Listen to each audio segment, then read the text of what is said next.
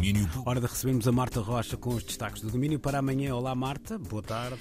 Alô Luís, muito boa tarde e vamos ter um domínio público cheio de coisas boas, tipo o calendário do Advento concentrado em duas horas. Há música nova, música de Natal de Noiser, por exemplo, novidades do atarefado Weekend e muito mais.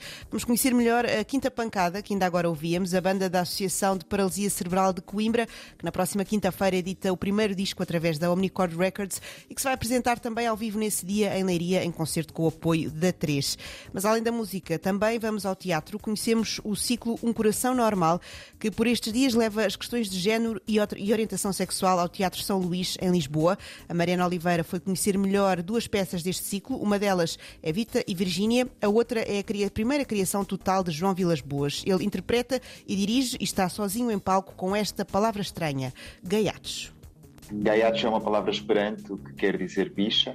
Veio exatamente dessa, dessa vontade de quase como se fosse um título representativo da minha vida, de alguma coisa que toda a gente pode ver, ou neste caso falar, como é o caso do Esperanto, mas que muito pouca gente ouve ou fala, e eu queria, é isso, é, esta é uma peça sobre a homossexualidade e para mim eu sempre existiu, mas teve que andar um bocadinho escondida dos olhares das pessoas e, e esteve escondida durante muito tempo dos olhares das pessoas e a minha vontade também agora ao pegar nela era um bocadinho trazer isso tudo também para o olhar público.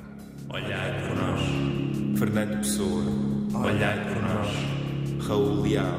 Olhai por nós. As linhas com que se cose Gaiatos, o espetáculo de João Vilas Boas está em cena até ao dia 20, em alternância com Vita e Virgínia, de Daniel Gurjão, sobre a relação epistolar de Virginia Woolf e Vita Sacalveste. É o ciclo Coração Normal que decorre no São Luís, em Lisboa. Ora, passamos também amanhã por Vila do Conde, é na Solar Galeria, que se encontra até ao dia 29 de janeiro a exposição Hidden Track de Pedro Magalhães, uma exposição inspirada numa instalação homónima do próprio autor e resultou numa guitarra carbonizada. Guitarra guitarra essa que também faz parte desta Hidden Track.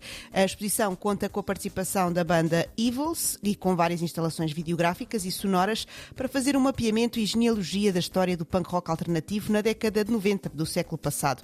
Uma arqueologia que se faz através das memórias do próprio autor, mas que vai muito além disso.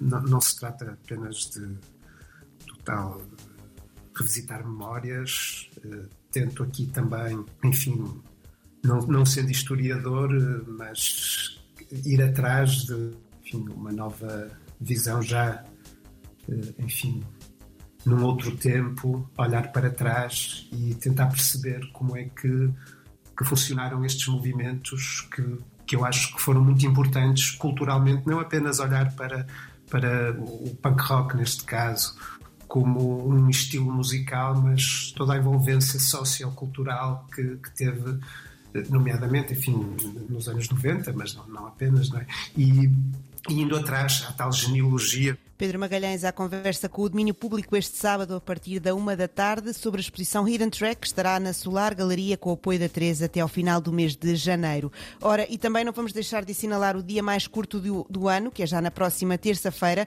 Nesse dia há cinema para todos os gostos, um pouco por todo o país, com o programa O Dia Mais Curto. A Teresa Vieira falou com o Nuno Rodrigues, da agência da curta-metragem, para saber mais sobre os eventos cinematográficos marcados para este dia e para os outros dias em volta. Aqui vamos ouvi-lo falar sobre sobre as curtas do mundo.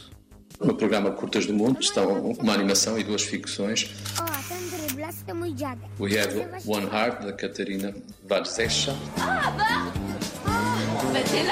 A questo punto de Pablo Cotton e Joseph Rosé. J'ai failli envoyer un message à David tout à l'heure, je t'ai pas dit. Quoi Mais non. Le Roi David, de Lila Pinelli. Portanto, é uma viagem quer pelo território do cinema de animação, quer pelo território do cinema de ficção de jovens autores, que alguns deles estiveram na, última edição, e que foi o programa proposto pela agência para termos um olhar em relação a cinematografias, neste caso europeias, feitas eh, com, com, obras, com obras recentes.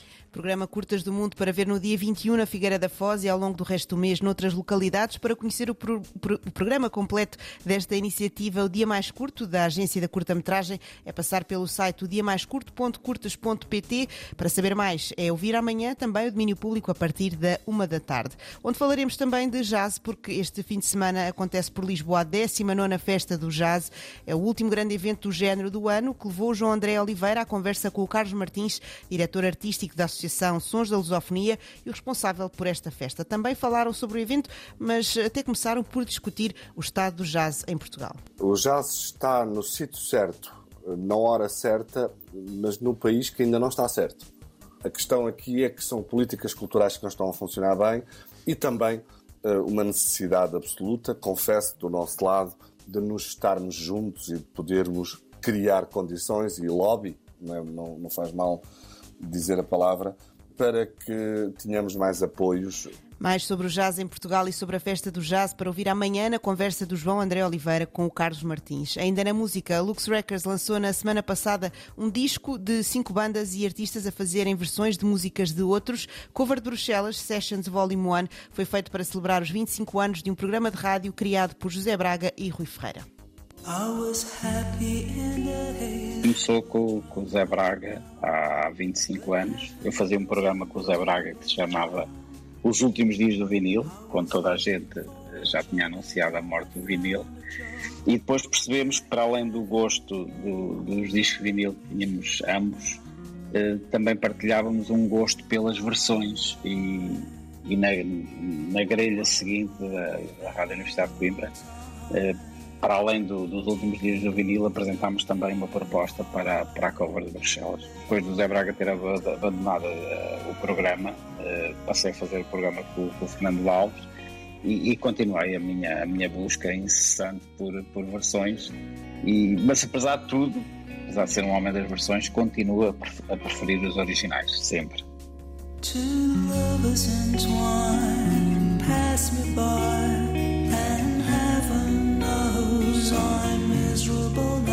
Esta é a cover dos Birds Are Indie para Heaven Knows I'm Miserable Now, dos Smiths. Aqui até parece. Consegue ainda ser mais é? triste.